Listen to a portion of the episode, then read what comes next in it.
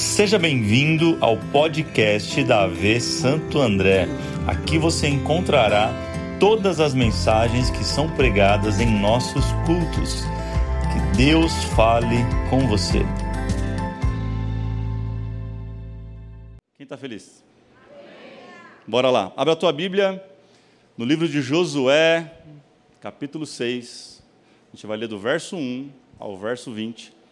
Hoje é o terceiro episódio da série Be Brave, terceiro e último episódio. Se você não assistiu, te convido, vai no canal Além do Véu TV, tem os dois primeiros, vai fazer mais sentido para você, talvez você que está pegando aí no final. E hoje eu quero falar sobre coragem para continuar.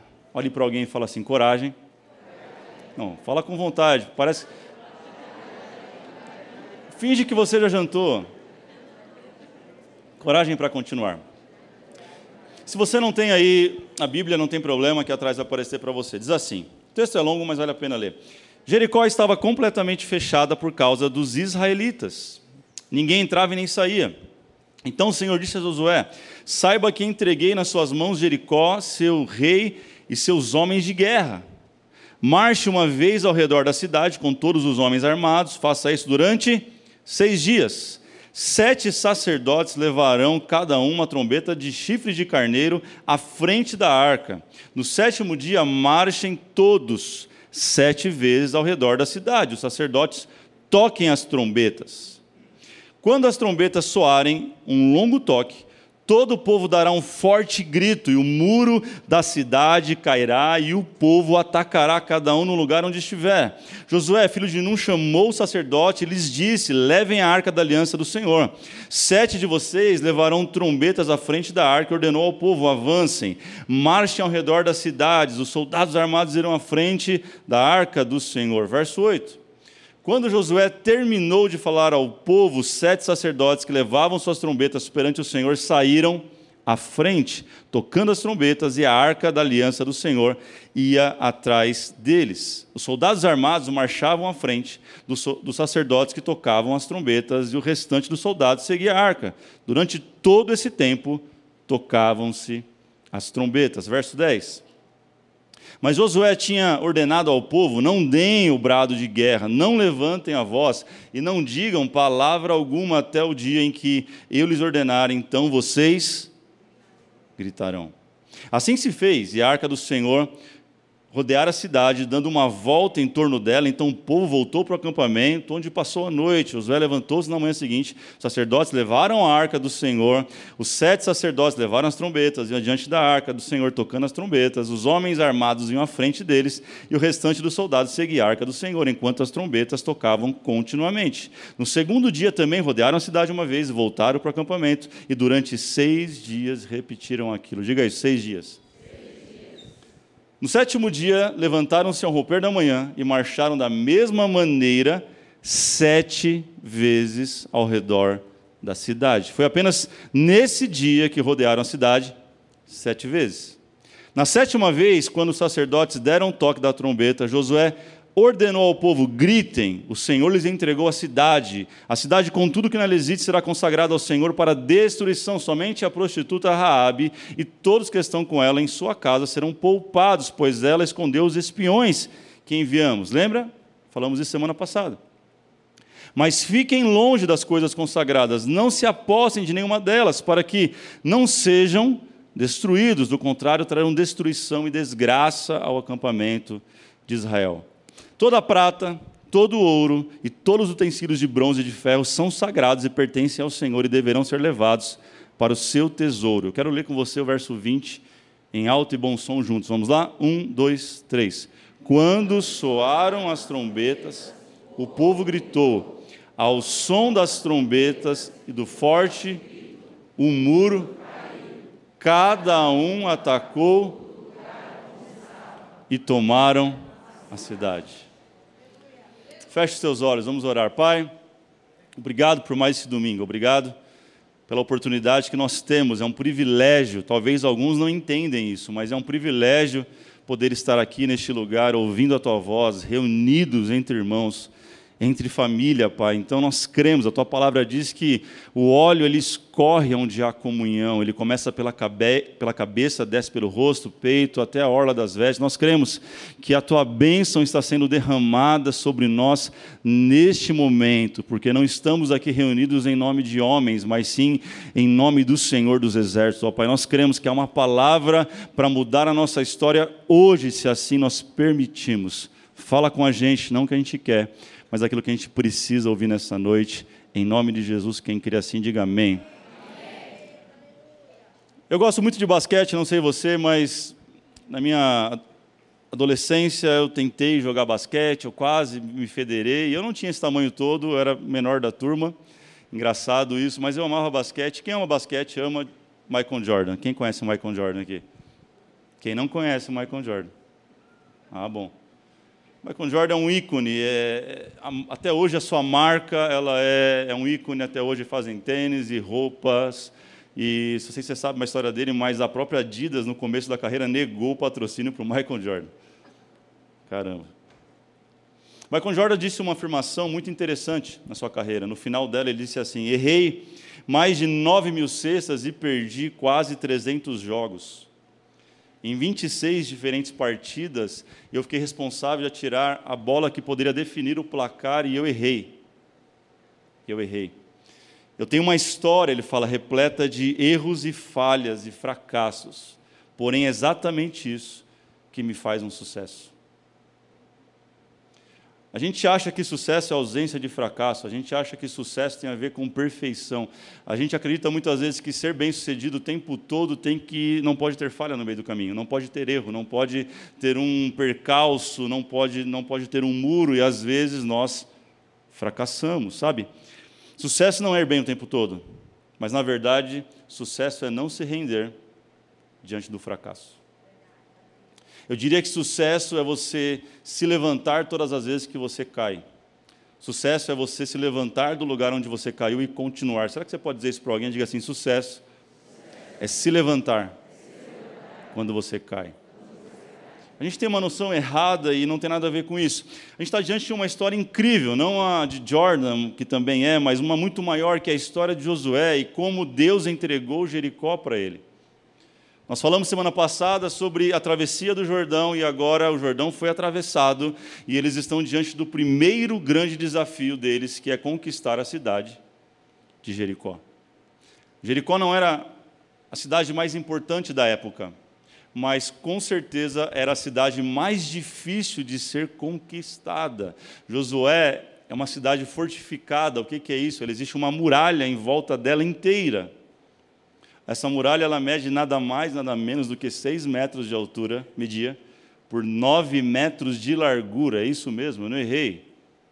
Era uma muralha enorme. A casa de Raabe, que é citada no texto, por onde os espias descem, ela está localizada em cima da muralha e não dentro de Jericó.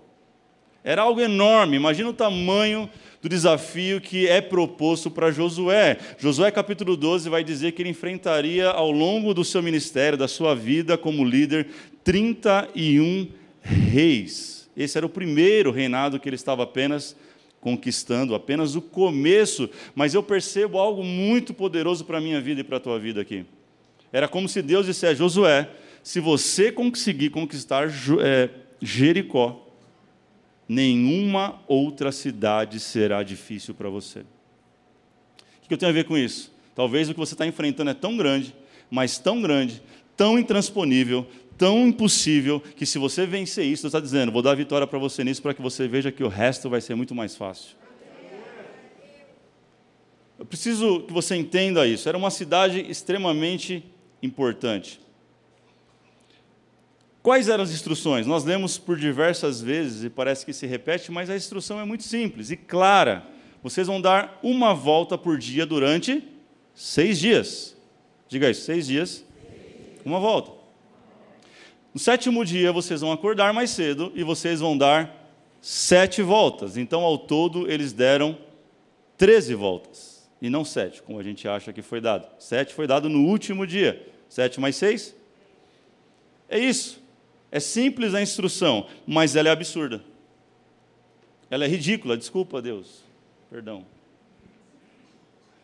Será que só eu desconfio de Deus, às vezes, quando Ele fala alguma coisa? Será que só eu penso, o senhor tem certeza? O senhor está certo disso?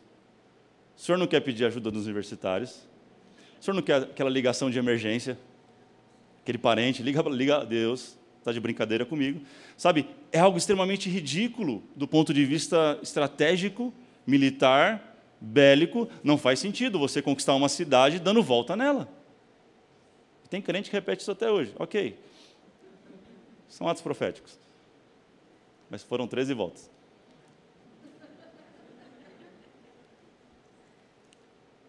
Só eu que penso isso, gente? Será que só eu que ouvi a voz de Deus um dia falando para mim sobre este lugar e ele falava algumas coisas, eu olhava para Dani e falava, acho que é daqui uns 10 anos, né amor?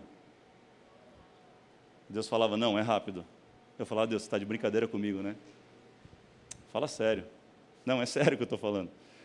Deus dá algumas instruções para a gente e a gente não obedece porque ela parece ser ridícula demais. E aqui eu começo a aprender algumas coisas, quero que você anote isso. Número um, aprenda isso: a lógica de Deus nunca vai ser a lógica dos homens. Sabe, tem um presidente que diz assim: jogar dentro das quatro linhas. Deus não joga dentro das quatro linhas. Ele joga dentro das quatro linhas dele, não da nossa.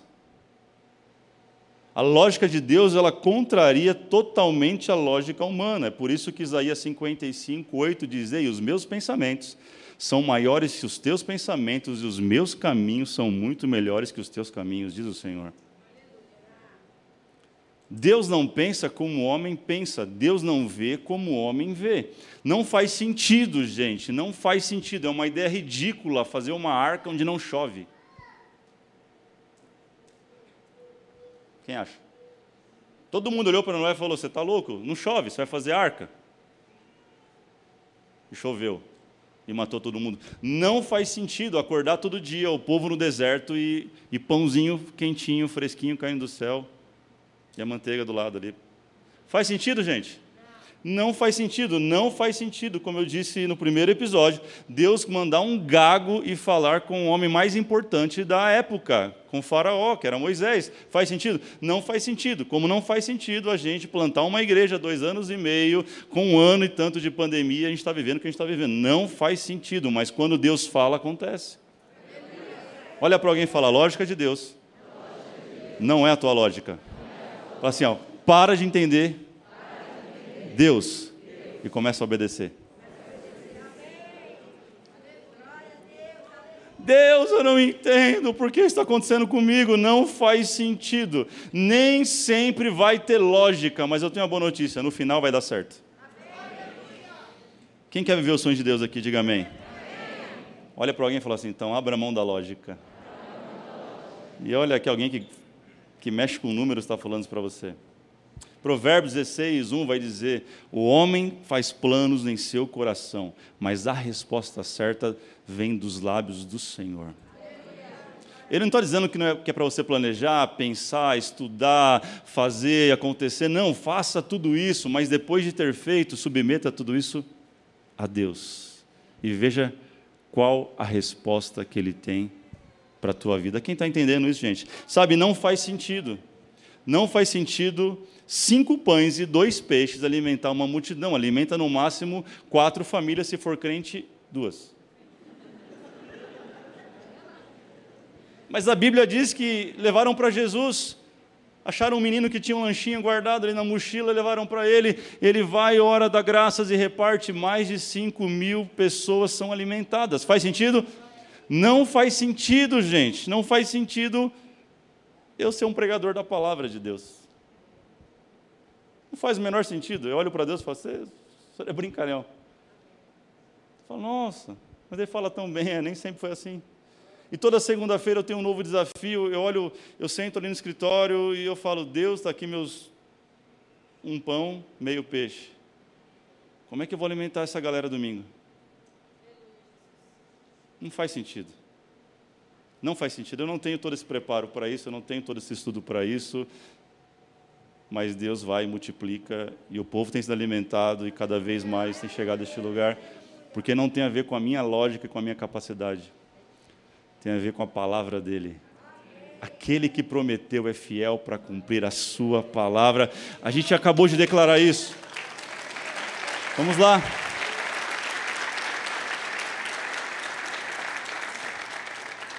E o pior é que amanhã começa tudo de novo, que é segunda-feira. A gente canta, Senhor, tu és fiel, a tua palavra, e quando vê a muralha, a gente buga. A gente fala, e agora? Como é que eu atravesso? Você está falando, dá seis voltas. E depois você dá sete voltas. Não, mas não faz sentido. Às vezes não vai, não vai fazer sentido. Sabe, Deus ele trabalha com princípios, diga princípios. Nós obedecemos princípios, Deus cumpre promessas, é assim que funciona. E um dos princípios da palavra de Deus, em Mateus, diz que é o princípio da fidelidade. Seja fiel no pouco, porque sobre o muito eu te colocarei. Está lá ou não está? Porque é um princípio, porque não tem como a gente ser 99% fiel a nada. Ou a gente é fiel, ou a gente não é. Não existe ah, você falar, sujeito é totalmente fiel. Não existe totalmente fiel. Fidelidade é algo que você tem ou não tem, que você é ou não é. Se você não for fiel ao que Deus está te falando, você não tem como ser colocado em coisas maiores. Seja fiel ao que Deus tem falado com você. E Deus tem falado com muita gente aqui que eu sei disso. Seja fiel à palavra de Deus. Hebreus 4,12 diz: Pois a palavra de Deus é viva e eficaz, é mais afiada que qualquer espada de dois gumes. Ela penetra ao ponto de dividir a alma e o espírito, juntas e medula, e julga os pensamentos e intenção do coração. Seja fiel à palavra dele. Número dois, número um, a lógica de Deus não é a lógica dos homens. Número dois, anote isso. Dependência é melhor que eficiência. Você pode me ajudar a falar isso para alguém? Você que está aí em casa, escreve agora no chat: dependência é melhor que eficiência. Olhe para cá, Deus não quer bons executores. Deus está à procura de filhos que o amam e que dependem dele. Se Deus quisesse bons executores, ele mesmo fazia, porque ele é bom. A Bíblia diz, nem Jesus ousou, quando falaram, você é bom, mestre, ele falou, não, não sou bom, só tem um que é bom, esse é Deus. Deus é bom, é perfeito, e ele faria tudo da maneira que ele quisesse, se assim ele quisesse. Alguém duvida disso aqui? Ele é poderoso, mas existem momentos que ou nós nos rendemos a Deus ou nos rendemos ao problema, à situação. Era uma ideia absurda, como eu falei, não fazia sentido ficar seis dias andando debaixo do sol enquanto podia orar e falar: Deus, faz outra coisa, manda fogo do céu, acaba com esse lugar, manda algum. Deus falou: Não, vamos caminhar. Vocês vão aprender a depender de mim. Vocês vão aprender a, fa a fazer conforme eu estou dizendo, ponto e vírgula. Ou a gente começa a obedecer a voz de Deus, gente, ou a gente não vai sair do lugar ou a gente não vai ver o sucesso que a gente quer ver. Sabe, não adianta a gente querer pegar os projetos que nós entregamos para Deus. Quem aqui orou no começo do ano, fez um projeto 2021, agora vai, está acabando a pandemia, e aí você fez, zizaz, zizaz, e aí Aí chegou março, você está, Deus, devolve o projeto, deixa eu mexer nisso, deixa eu fazer aquilo, não está acontecendo nada, quem fez isso? Sabe por quê? A primeira coisa que a gente faz quando dá errado é a gente interferir no que Deus está fazendo. A gente quer colocar o dedo. A gente quer dizer para Deus como que faz. A gente quer dizer para Deus, o senhor está errado, não é assim que funciona. Ei, ei, ei. Ou nós confiamos nele 100% ou não confiamos. Ou nós dependemos dele, ou não dependemos. A gente quer fazer do nosso jeito, da nossa força. E a gente saca o celular e vai na agenda e fala: Eu tenho contatos. Eu resolvo essa parada? Deus, o senhor está devagar demais. Eu vou ligar para alguém que vai resolver. Aí você liga, a porta está fechada. Você liga para outra, a porta está fechada. Você liga para outro, também está fechada. Você acha que Deus está contra você. Ele está dizendo: aprenda a depender de mim. Aquieta o teu coração. Aquieta teu coração. Olhe para alguém e fala isso, aquieta teu coração. É isso que, segundo a Crônicas 20, 17, diz: Nessa batalha não tereis que lutar. Ficais parado e vede o livramento que eu vou dar. Eu sei que tem lutas que nós lutamos, existem guerras que nós lutamos, mas existem guerras que Deus luta por nós. Eu estou falando sobre uma guerra que é Deus quem está lutando por você. Já tem todo o seu jeito? Já foi na tua força? Já ligou para todo mundo tinha ligar? Já bateu em todas as portas? Pois bem, agora é hora de depender de Deus. Dependência é melhor que? Que? Diga isso, dependência é melhor que eficiência. Eu estava escrevendo isso e eu lembrei de algo muito bacana. Se meu pai estiver assistindo, um beijo para ele. E eu me lembrei quando eu era pequeno, tinha algo que eu gostava muito de fazer com meu pai, que era lavar o carro. Quem já fez isso aqui? Gente, aí ele faz. Tem isso hoje? Que legal. Era muito comum na minha época, hoje a gente não faz mais isso, manda um lava rápido, não é? Mas era muito legal porque chegava os domingos ou sábado, aquele sol, meu pai, vamos lavar o carro, vamos e tal. E, mas na verdade ele dava, vou te dar um real, vou te dar um dinheirinho para você me ajudar. Mas era muito legal. Acabava sempre numa guerra de mangueira, era, não era? Era o balde virando a cabeça, era aquela bagunça. E o carro que é bom não ficava lavado. Eu ia me trocar, tomar banho, meu pai fazia o quê? Ia acabar de lavar o carro. E isso eu, eu entendi algo. Deus é mais ou menos isso. Ele não precisa da gente para fazer nada, mas ele escolhe convidar a gente para os projetos dele. Porque o que ele quer não é eficiência. Ele não quer porque você é bom. Ele quer que você faça parte daquilo que ele está fazendo.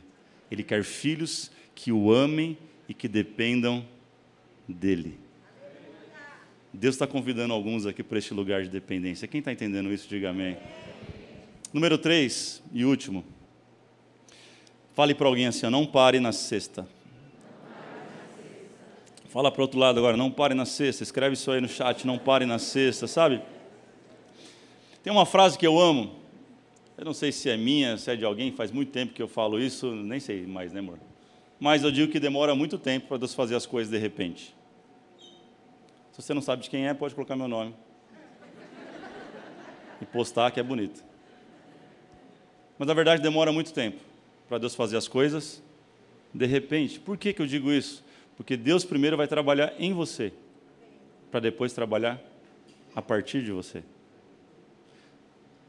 Deus não é irresponsável, ouça isso.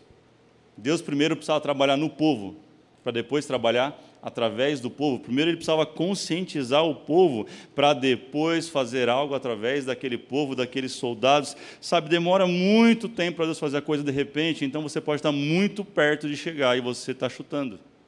Olhe para alguém e fala assim: insista mais um pouco.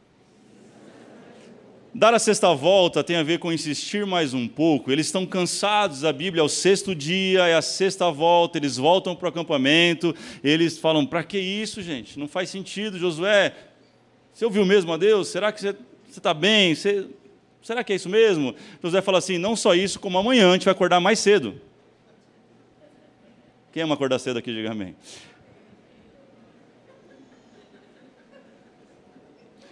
A gente vai acordar cedo. Mais cedo, está na Bíblia. A gente vai acordar cedo e por quê? Porque a gente vai dar sete voltas hoje. Quem está cansado? Todo mundo. Sete voltas, Deus mandou. Sete voltas. E tem um detalhe, ó. Todo mundo de silêncio. Silencinho aqui, ó. Faz assim, ó. Eu fico imaginando a loucura para as mulheres dar sete voltas o dia inteiro. Cara, eu admiro Josué demais, porque a primeira, o primeiro grande milagre na vida dele foi conseguir dar sete voltas em Jericó e as mulheres ficarem quietas. Sabe que a mulher fala muito mais que o homem, né? Esse assunto para outro dia. Mas eu aprendo algo poderoso. Por que silêncio? Porque Deus quer falar com você. Por que silêncio? Porque é no silêncio que Deus fala. Sabe, Deus fala na tormenta, Ele fala na tempestade, mas a Bíblia diz que Ele fala num vento suave.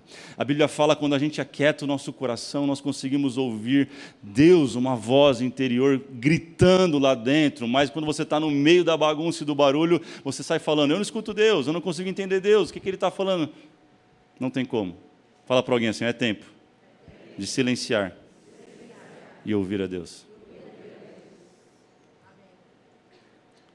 Tem uma música aí de uma cantora, né? Não vou cantar, não.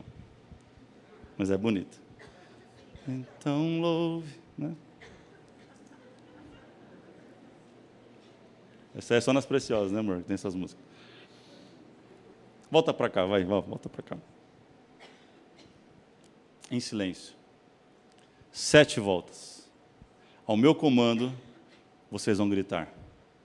Ao meu comando, quando eu disser, a gente vai dar o um maior grito, porque Deus vai entregar Jericó nas nossas mãos. Eu quero te propor um desafio hoje.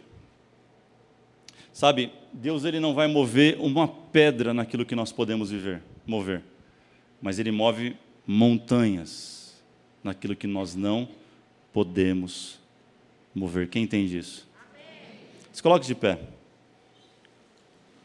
Você que está em casa também, embala com a gente nessa. É só para você que quer, obviamente. Eu quero ler com você de novo o verso 20 que nós lemos. Projeta para mim. Coloca aqui na tela. Olha o que diz. Vamos ler junto? Um, dois, três. Quando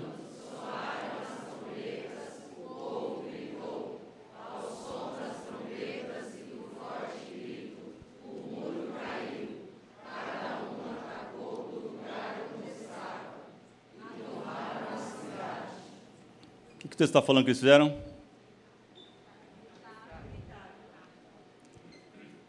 Quem está disposto a gritar comigo aqui nessa noite? Eu estou ficando meio louco ultimamente, mas prefiro acharem que eu sou louco e ouvir a voz do Senhor do que do que são, né? Sem ouvir a Deus. A pergunta é: qual que é o grito que está entalado na sua garganta? Pastor, é o grito do gol do campeonato. Não, não estou falando desse grito. Esse também está entalado, não é, não é esse. Sabe, talvez o grito está entalado aí é o grito que você, dê, que você queria ter dado lá no começo da pandemia, em março de, de 2020. Você está entalado até agora.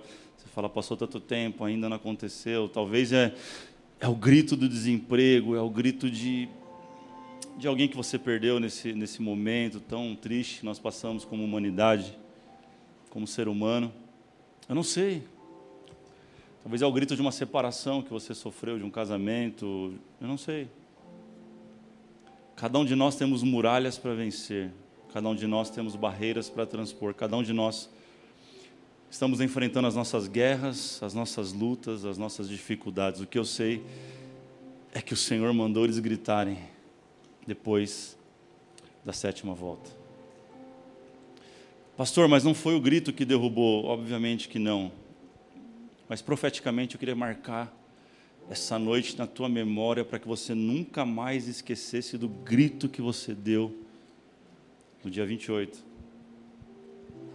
29. Só para saber se vocês estão acordados. Dia 29 de agosto de 21. Isso vai ficar gravado na tua memória para você nunca mais esquecer. Quando você grita em nome do Senhor, fortalezas são derrubadas, muralhas caem. Se você não crê, fica à vontade. Aqui a gente, a gente sempre diz que nada é obrigatório. Você faz aquilo que está no teu coração, que você entende. Mas se você entende que é algo para o Senhor liberar neste lugar, você que está em casa também, e quer fazer isso, eu vou contar até três, você vai dar o maior grito que você já deu na sua vida. Na sua vida. Vai ser o grito maior, mais forte, mais longo da história da tua vida. Ah, pastor, eu estou de máscara, então você vai ter que gritar três vezes mais forte. Não é para tirar máscara. Quem está comigo? Quem vai fazer isso agora? Traga a memória.